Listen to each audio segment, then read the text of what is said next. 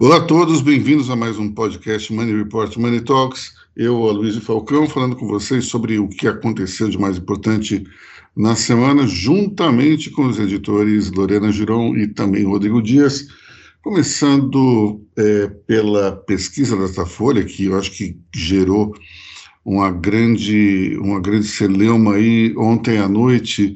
É, como se sabe, a pesquisa aponta uma vantagem de Lula de 21 pontos para Bolsonaro, um crescimento muito grande. E, além disso, é, é, essa pesquisa aponta que Lula teria a possibilidade de vencer no primeiro turno com 54% dos votos válidos. Foi um salto gigantesco. Até quando você olha é, no, naquele indicador que, para mim, é o mais importante de todos, que é a votação espontânea, o Lula sai de 30% para 38%. Esse salto é importantíssimo e a gente tem que, que, primeiro, ter um certo cuidado na interpretação. Por que cuidado? Porque a gente precisa ver, primeiro, se essa pesquisa é referendada por outras enquetes. É, muitas vezes você tem algumas pesquisas que fogem da curva e que são frutos de, é, muitas vezes, de uma distribuição irregular na demografia é, dos entrevistados, ou então na questão do roteiro. Então, para ter certeza, a gente precisa esperar um pouquinho mais e ver se isso é, é, acontece também nos outros estudos, nas outras sondagens. Então, é, mas vamos supor que Lula tenha dado esse salto mesmo. É, por que, que ele deu todo esse salto? O primeiro ponto é que ele pode ter dado alguns votos ali de João Dória. Mas isso é uma minoria da minoria da minoria, porque a gente sabe que o ex-governador tinha no máximo 3% de intenção de voto nas pesquisas. Acredito que tenha dois fatores preponderantes. Um fator é a economia, que continua com inflação alta, o desemprego alto, e isso provoca um desgaste do governo.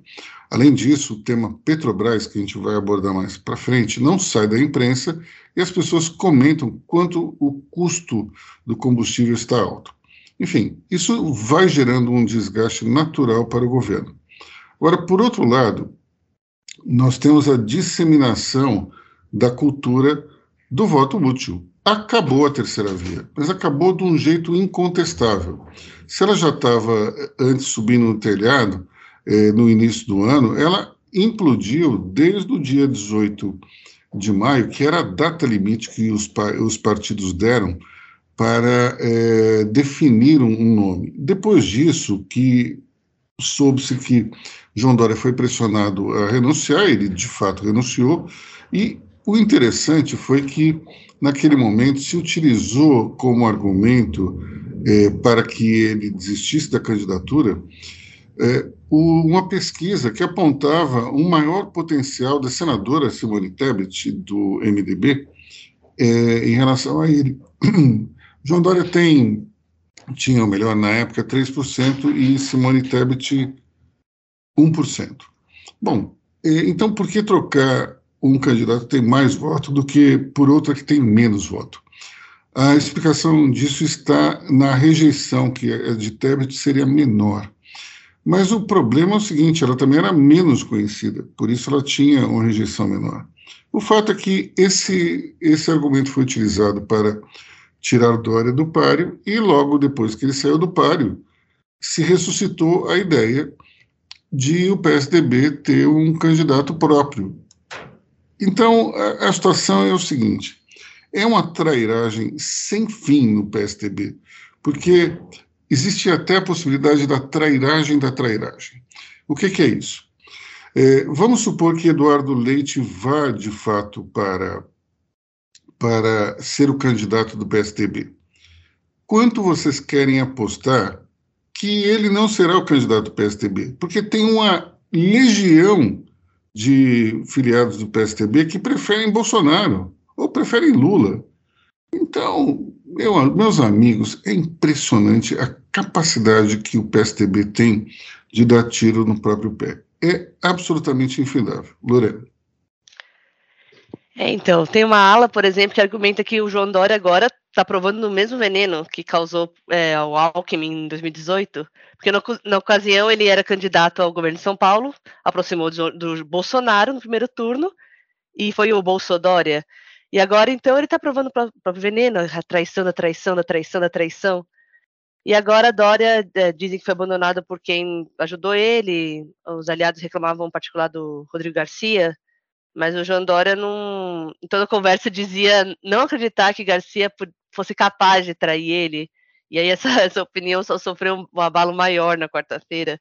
Então, assim, é, é, o que você falou, depois de muita briga, o, o PSDB acabou fechando com a Simone Tebet e tirou o, do cargo seus dois governadores mais, governadores mais importantes, São Paulo e no Rio Grande do Sul, para não ter mais candidato. Sim, eu, eu, eu acredito que eles, eles atrasaram ao máximo a articulação da terceira via, afugentou os aliados e, e aniquilou a chance do em, estados muito importantes, que são o Rio Grande do Sul e São Paulo, e, e reduziu a chance de eleger, eleger uma bancada expressiva.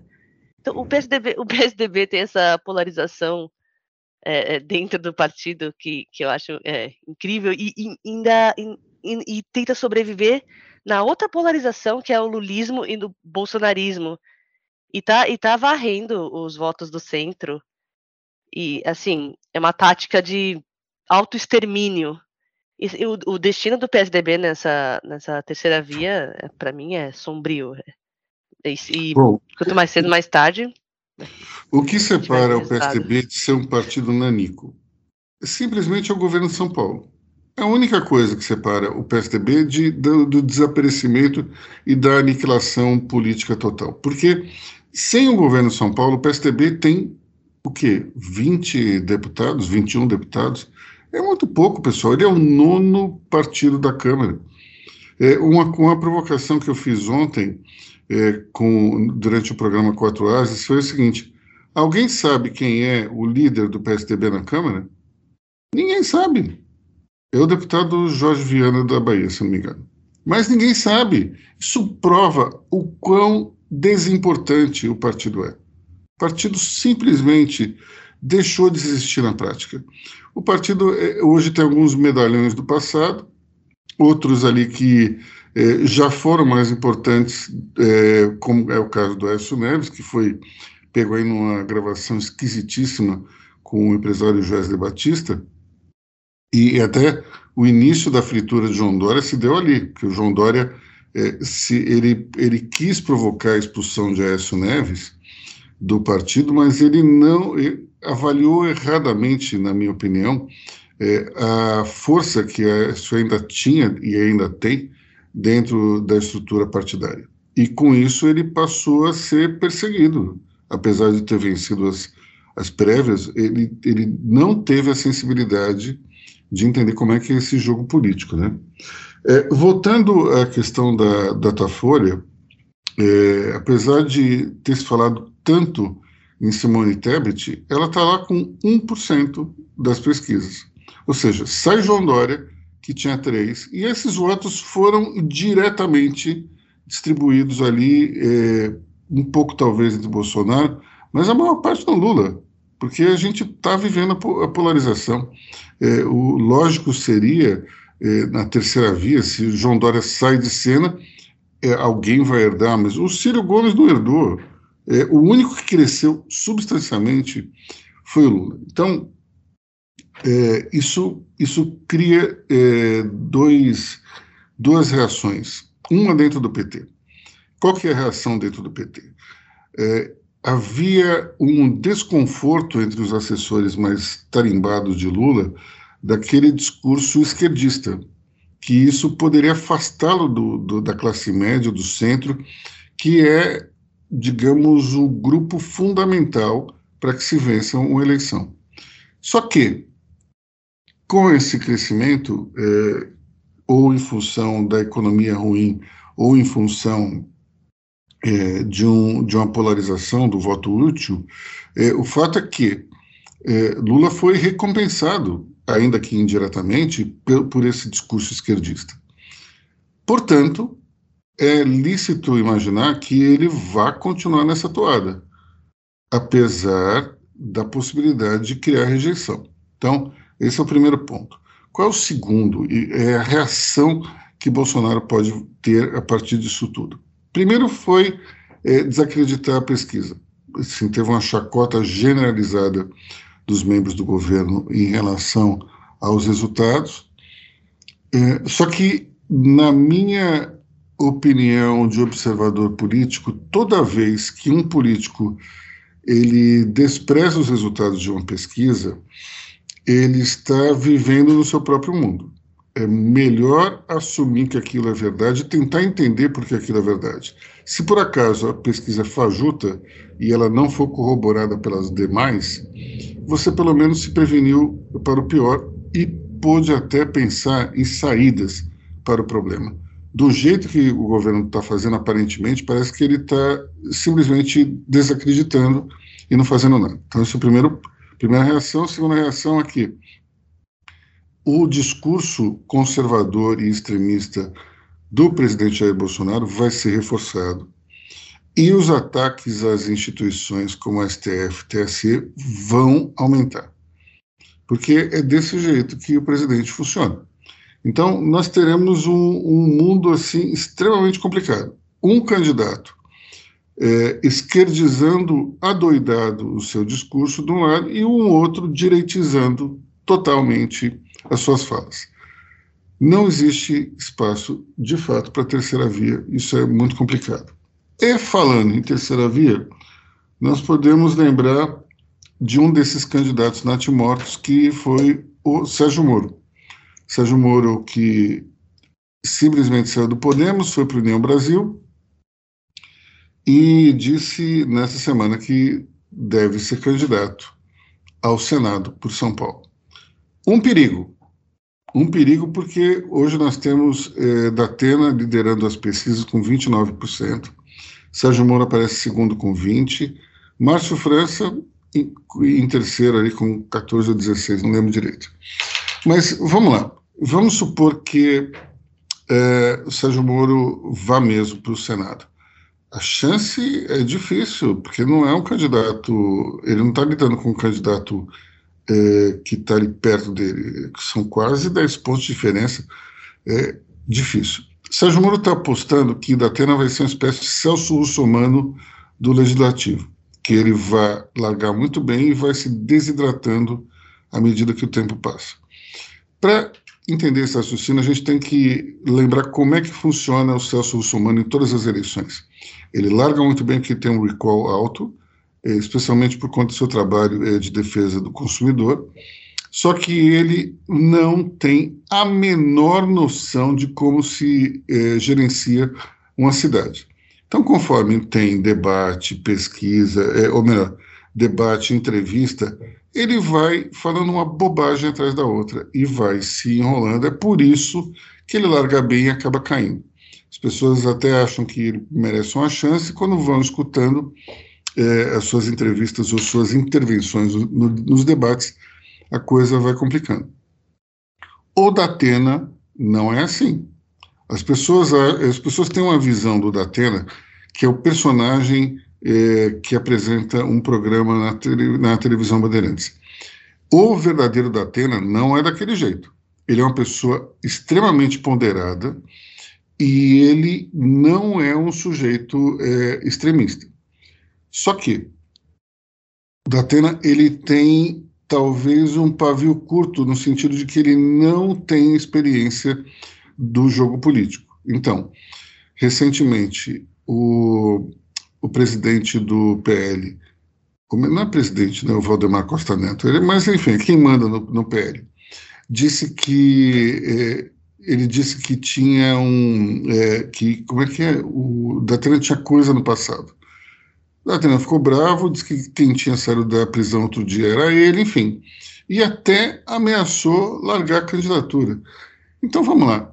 Uma crítica bastante leve, feita num ambiente privado, foi recebida, digamos, com, com melindres pelo Datena. Vamos imaginar que isso aqui é o mínimo que, que vai ocorrer daqui para frente. Ele, candidato ao Senado e líder, vai sofrer paulada de tudo quanto é lado. Então, ele vai ter essa resistência? Essa é a grande pergunta. Ninguém sabe ainda como é que ele pode, ele pode reagir daqui para frente. O que, que você acha, Rodrigo Dias? Olha, Luísio, a questão do Moro é, foi uma vontade dele, né? Foi, é uma vontade dele, né? Agora, uma, uma mais nova vontade de se candidatar ao Senado. Tem a questão do, do, do Datena também, que é importante, porém, é, o próprio Luciano Bivar, que é o presidente da União Brasil, ele deixou em aberto essa questão do Moro, é, até por conta dessas movimentações aí do PSDB, da terceira via. Ainda existe a possibilidade, né? É, talvez do, do União Brasil não vir com chapa pura, né? Que, é, que o União Brasil ainda está nessa pendência, né? É, existiu até a possibilidade do, do, do quando o Bivar se posicionou como o pro, pro possível pré-candidato à presidência, o Moro compor aí a, a, a, vice, né? Mas é uma é uma é uma pendência ainda bem bem complicada. Eu queria só chamar, fazer um voltar um pouquinho ao assunto passado que passou que que eu não, não, não falei em relação ao, ao PSDB. É, a gente, o PSDB corre o sério risco de, de, de, perder o governo de São Paulo, isso muito mais do que outras, outros pleitos eleitorais. Agora, sim, é, é de se pensar é, como vai ficar a questão das prévias do PSDB agora? É, qual, qual, qual, que vai ser a, a, a segurança da, de um processo de prévias internas no, no PSDB? Será que vai, vai, chegar? Será que é a hora do, do, desse partido pensar em mudar, né? É, você falou do próprio Valdemar Costa Neto, que ele, ele é o presidente do PL atualmente. É, e o PL é um partido de que, que sua estrutura manda, manda quem está no posto maior ali da, da hierarquia. E no PSDB a gente sabe que não é assim.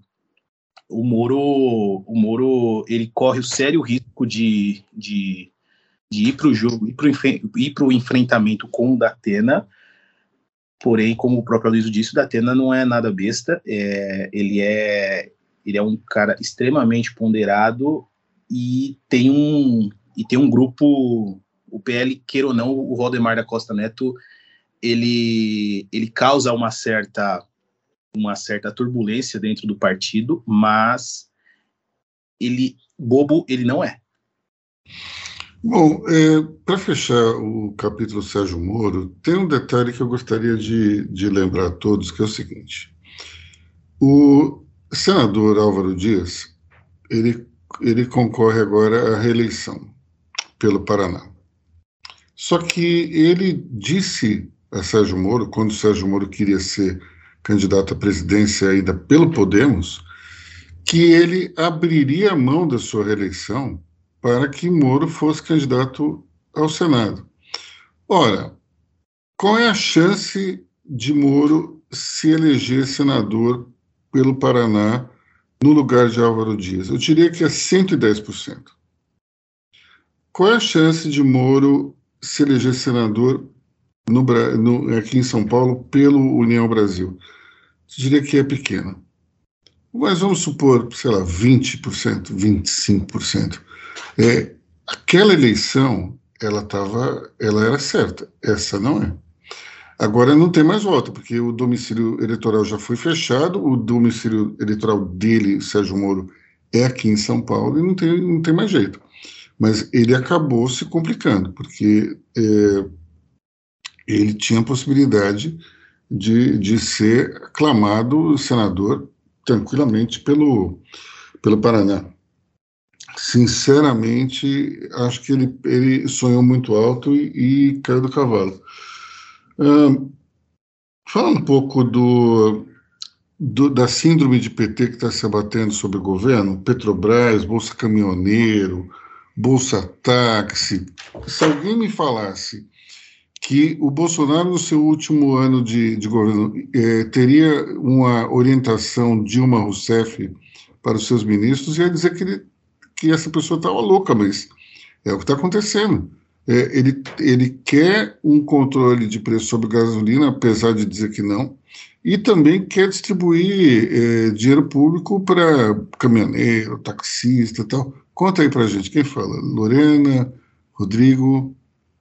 Eu posso falar. A questão é, é, a gente está vendo uma série de problemas em relação a, a, ao governo controlar ou não os preços que estão em, estão em, estão em, estão em avanço da, dos combustíveis, é, além da falta, é, além da falta de combustíveis em algum, a falta do diesel, né? O diesel em algumas capitais está chegando a sete ou quase oito reais. É, o Brasil tem um problema, um gargalo logístico, né, que é dependente do, do diesel para a própria logística, a própria produção, o, o resultado do, do, do, PIB nacional. E como o nosso próprio André Vargas diz que os caminhoneiros são os glóbulos vermelhos do Brasil, a, o governo sinalizou, o próprio Paulo Guedes sinalizou é, que o governo está estudando pode colocar em prática a, uma, uma bolsa auxílio aos, aos caminhoneiros, aos, aos taxistas, motoristas de aplicativo. O, não é a primeira vez que o governo faz isso, mas assim é uma, é uma medida é uma medida até esperada, né, pela estratégia aí do, do, do, governo, que o governo está ciente de que o controle de a, a questão da, da, da, da normalização, né, do, do apaziguar da, da, da, questão dos combustíveis é, é um risco eminente de, de, de, de derrota nas urnas. E aí, aí vem uma questão, né, Olísio, o troca de, tro, troca de comando de Petrobras, é, o governo sabe como é que como é que as coisas funcionam, mas até que ponto que ele faz é, eu acredito muito que muito, muitas dessas, dessas, dessas ações sejam propositais. É, porque muda-se o padeiro, mas a receita do bolo é a mesma, né? Então, é, é desde troca de presidente, é, tem uma questão que eu queria que você comentasse depois, Luiz. É, na última troca que teve, quando o, quando o nosso nosso glorioso José Mauro Ferreira Coelho assumiu, é, o governo fez uma mudança na, no, no estatuto ali para uma mudança institucional para que a próxima é, uma próxima mudança não tivesse um, um, um não cumprisse um, um, um, rito de tempo. É, parece que parece que um, um, próximo nome teria que passar por um por um novo crivo para durar mais tempo para essa aprovação, para que essa aprovação fosse, fosse feita. Eu acredito que até nisso o governo tenha, tenha, tenha feito de forma proposital, até porque se não ou o governo toma as rédeas da Petrobras e controla os preços e causa uma, um, um, impacto X, ou ele entrega e, e ou ele entrega para a iniciativa privada, privatiza e tem um impacto Y. Mas eu, eu, não, eu, eu, eu, não, eu não consigo entender ainda qual que é essa. Até onde o governo tem essa. essa qual que, onde que o governo quer colocar o pé? Lorena. Lorena quer falar, né? Assim, perguntas que não se calam. se Bolsonaro não fosse candidato à reeleição, ele demitiria, como ele fez, é, o terceiro presidente da Petrobras com um pouco mais de 40 dias no cargo?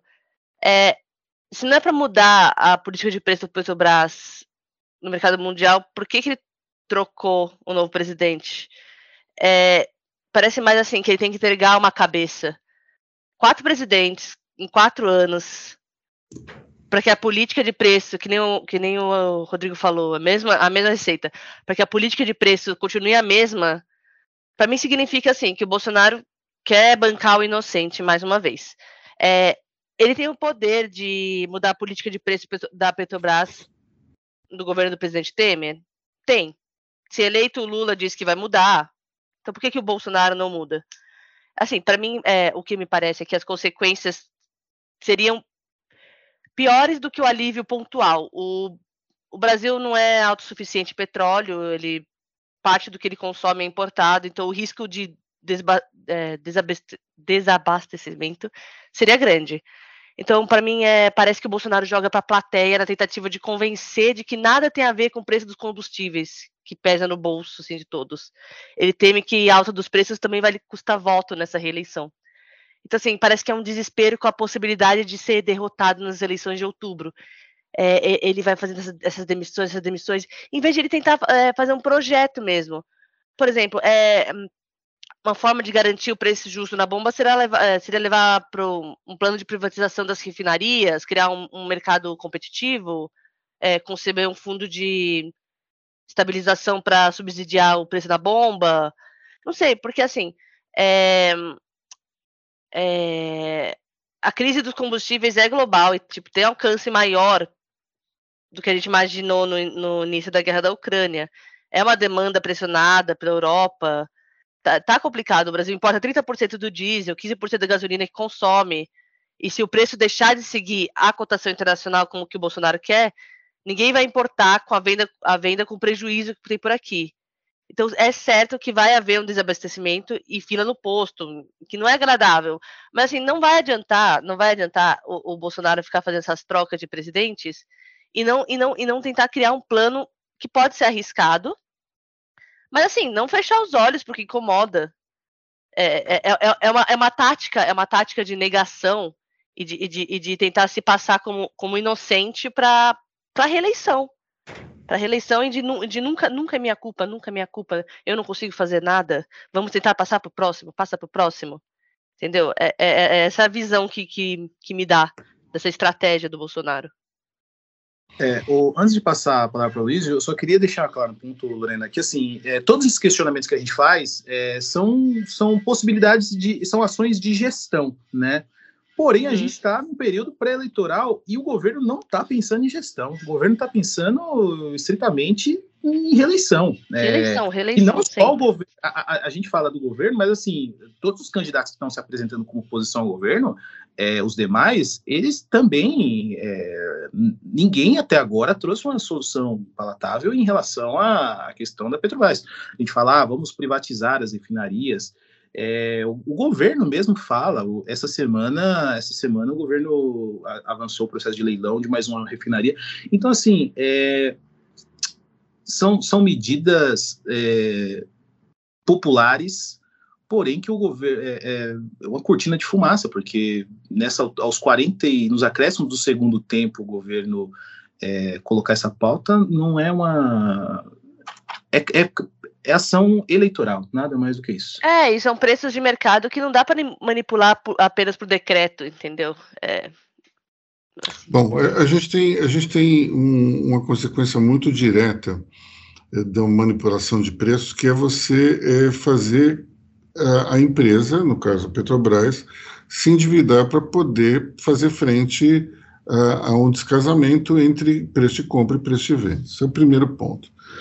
Segundo ponto é que a Petrobras ela, ela pode ter de fato seu, seu, suas regras mudadas, mas isso tem um custo político. Por que, que foi tão simples mudar essas regras na época de Michel Temer?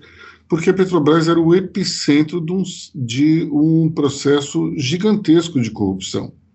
É, o petrolão foi um assunto é, obrigatório nas manchetes, na televisão, no rádio, no, em tudo quanto é lugar. As pessoas só falavam da Lava Jato do Petrolão. Então, quando a dívida da, da Petrobras ela bateu 100 bilhões por conta desse descasamento, somado a, ao roubo que, que, se, que ocorreu dentro da estrutura, é óbvio que você tinha uma condição política excepcional para fazer mudanças e instaurar governança. Isso foi feito na gestão do Pedro Parente. Agora, hoje, você vai, vai mudar a regra para torná-la menos republicana? É meio complicado isso, porque se você não tem, de fato, um alinhamento com o mercado, a coisa fica difícil. É, existem possibilidades de você criar um fundo é, de compensação, você pode gerar algum tipo de, de, de digamos, é, de um colchão para que a aterrissagem não seja tão, tão dura, tão perigosa, mas é complicado isso, assim, não tem como você resolver tão facilmente, porque se você começa a manipular os preços, você vai ter desabastecimento, porque é, as empresas vão parar de trabalhar, vão, vão parar de, de explorar, não vai ter investimento, isso é um tiro no pé, no final das contas. E toda vez que se manipula o preço, mais ali na frente alguém pagou a conta. E se a, se a Petrobras ela, ela se endividou em 100 bilhões, por exemplo, para pagar essa conta do descasamento que a Dilma Rousseff provocou, nós todos pagamos essa conta, porque a Petrobras, afinal de contas, ainda é uma empresa estatal, é capital misto, mas é um controle estatal. Então, é, vamos lá, a gente vai estar tá simplesmente é, é, mudando a regra para possibilitar a reeleição do presidente. Isso politicamente é extremamente questionável. Bom, e, e daí a gente entra na, na dentro de um, de um jogo de cena eterno. Quarto presidente em quatro anos, complicado. Agora, eu conheço o Caio de Andrade, não me parece uma pessoa que é afeita a controle de preços, viu?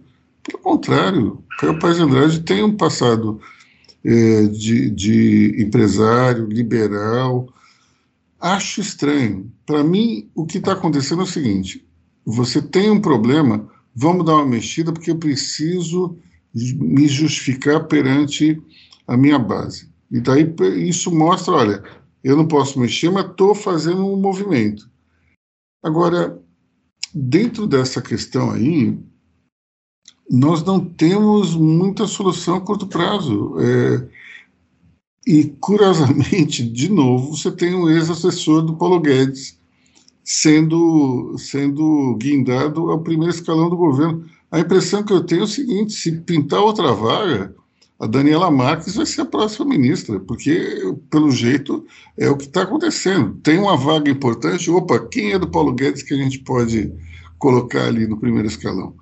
Isso mostra também quão isolado está o governo. O governo não tem muito acesso aos talentos, o que sobrou ali foi dentro da equipe do Paulo Guedes. Então, complicado, hein?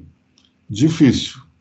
Falando em isolamento, nós temos aí é, um último assunto que é Bolsonaro vai participar das, da Cúpula das Américas e vai ter reunião com Joe Biden. Isso é uma notícia interessante porque mostra que o governo começa a se mexer no sentido de tentar romper um pouco o isolamento que lhe foi imposto é, pelo resto do mundo, praticamente, desde o início do governo. Agora, veja só, é uma via de duas mãos, de duas mãos. De um lado, o governo não quis se alinhar, e de outro lado, os outros países não quiseram alinhamento. Então, é complicado e especialmente porque o presidente apostou todas as fichas na reeleição de Donald Trump, que não aconteceu. Inclusive, é, reverberando aqueles, aquelas, aqueles boatos, fake news, de que as eleições tinham sido manipuladas. Uma aposta muito arriscada. Perdeu. E agora é, tenta, de alguma maneira, é, fazer movimentos para que isso não seja percebido como isolamento.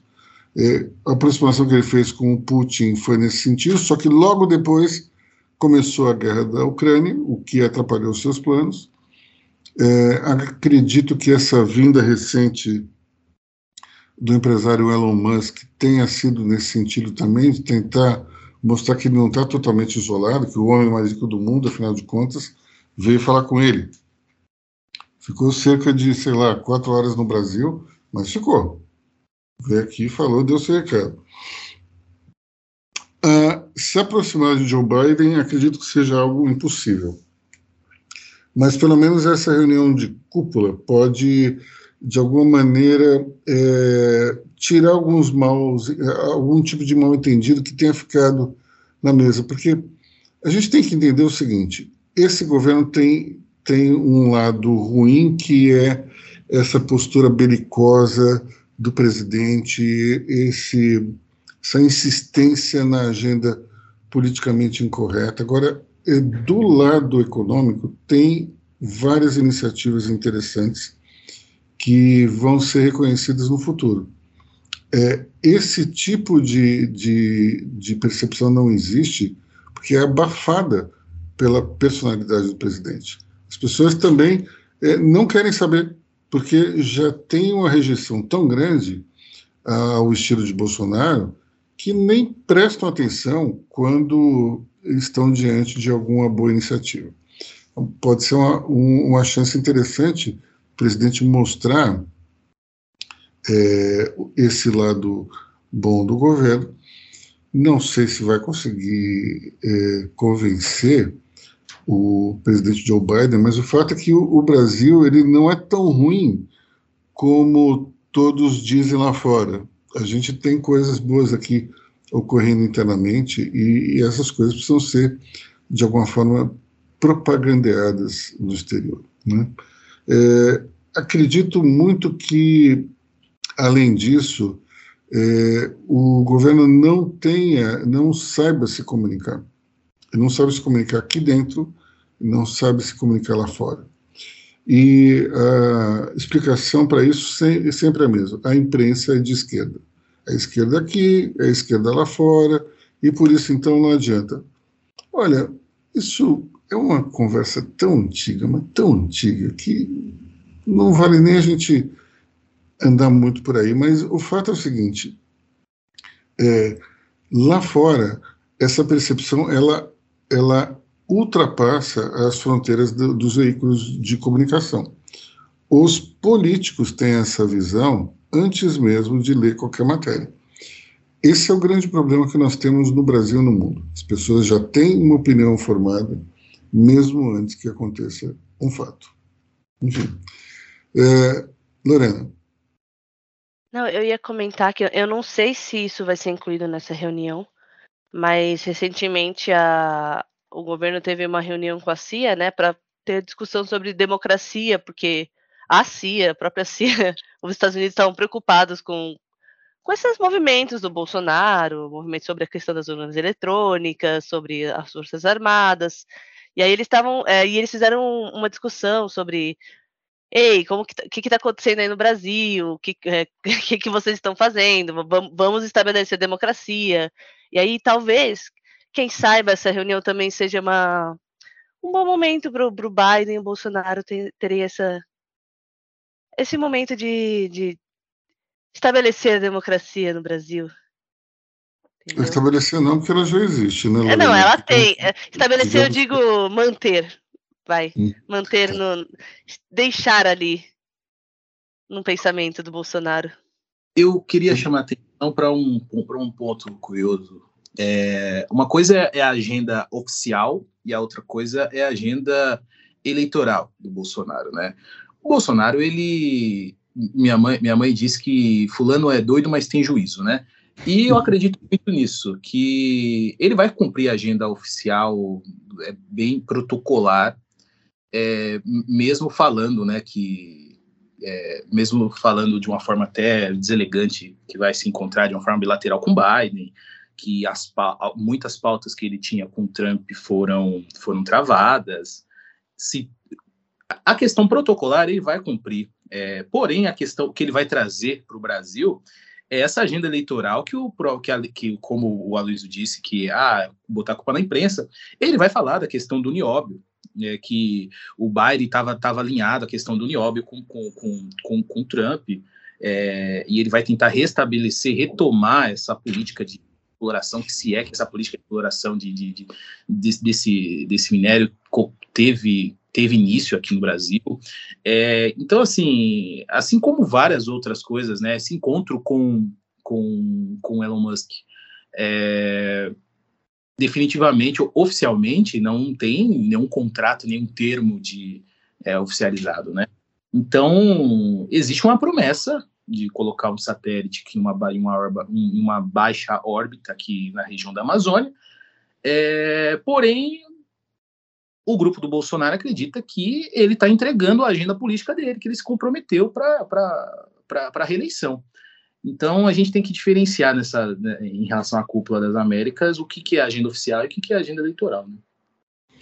É, só para a gente encerrar, mas em relação a, a isso tudo, é, nós temos é, nós estamos vivendo recentemente uma situação tanto quanto conturbada e turbulenta por conta de é, declarações que podem ser interpretadas como ameaças à democracia. Então, falando sobre a possibilidade de termos um golpe militar, vamos retroceder um pouco no tempo e, e lembrar o que aconteceu em 1964. É, naquela época havia uma, uma agenda comunista. Apesar de não termos exatamente um grande número de comunistas aqui no Brasil, as pessoas viam comunista embaixo da cama, em tudo quanto é lugar. Isso foi utilizado é, pelos Estados Unidos para, de alguma maneira, produzir um, uma, um apoio para governos é, de direita que se transformaram em, ditaduras é, militares. Ou melhor, ditadura, governos militares se transformaram em ditaduras. Bom, é, em 1964, quando teve o golpe militar, o, o governo Lyndon Johnson, preocupado com uma eventual reação negativa, mandou uma frota é, que ficou parada mais ou menos ali é, perto do, das Antilhas, é, liderada por um porta-aviões chamado Forrestal. E esse porta-aviões ficou ali esperando para ver se é, havia ou não resistência a, ao movimento militar. Não houve, eles deram meia volta e foram embora. Naquela época, você tinha uma preocupação da antiga União Soviética de eh, dominar o maior número de países que eles poderiam ter a partir de Cuba aqui na América Latina, eh, tentando eh, eh estabelecer ou guerrilhas ou então governos de esquerda. Então, dentro dessa situação geopolítica, os Estados Unidos fariam qualquer negócio para manter um governo não comunista no Brasil. Ora, primeiro, acho isso praticamente impossível de acontecer, porque a própria, a própria falta de reação ao movimento de 64 mostrou isso. Agora, nós temos que lembrar que já em 76, 76 a 80, Jimmy Carter foi eleito presidente dos Estados Unidos e mostrou uma, um distanciamento em relação aos militares. É, Jimmy Carter veio para o Brasil em 79 ou 80 e dá para ver claramente o desconforto dele é, nas imagens, é, andando ao lado do, do general Figueiredo ou mesmo é, na esplanada dos ministérios, quando teve um, um desfile militar em homenagem a ele. Vamos agora para 2022. Qual é a chance de Joe Biden apoiar um golpe de Jair Bolsonaro ou de militares de maneira geral aqui no Brasil? Zero. Chance absolutamente zero. Então, talvez um assunto que nós tenhamos também dentro dessa reunião de cúpula seja é, um presta atenção, no sentido de se respeitar a democracia e as regras do jogo. É, até agora a gente só tem assim, insinuações, ameaças, e a gente sabe que dentro, do, dentro da cúpula militar, essa ideia não é vista com bons olhos pela maioria, de quem está nativa. Já a reserva é outra coisa, mas a reserva não manda nada. Então, nós temos que acompanhar com, com cuidado, ver exatamente o que, que pode ser dito, mas eu li uma nota muito interessante eh, hoje na revista Veja, que fala sobre a paranoia que se instalou no, no Palácio do Planalto, que na eventualidade de um golpe de Jair Bolsonaro eh, contra a democracia, quanto tempo os generais da ativa demorariam para tirá-lo do poder? Não deixa de ser interessante, que a gente está falando da trairagem, da trairagem em relação ao PSDB, se alguma coisa acontecer, eu não sei se exatamente os generais ficariam respondendo a um capitão. Enfim, vamos ver aí o que pode acontecer. Mas acredito que, no final das contas, a democracia vai ser respeitada e as regras do jogo se manterão. Vamos lá, então. Esse aqui é o final do nosso podcast de hoje, da semana. Eu desejo a todos um grande fim de semana. Divirtam-se no sábado e domingo. Semana que vem tem mais. Tchau. Um ótimo fim de semana a todos e até a próxima. Bom fim de semana, ouvintes. Até semana que vem.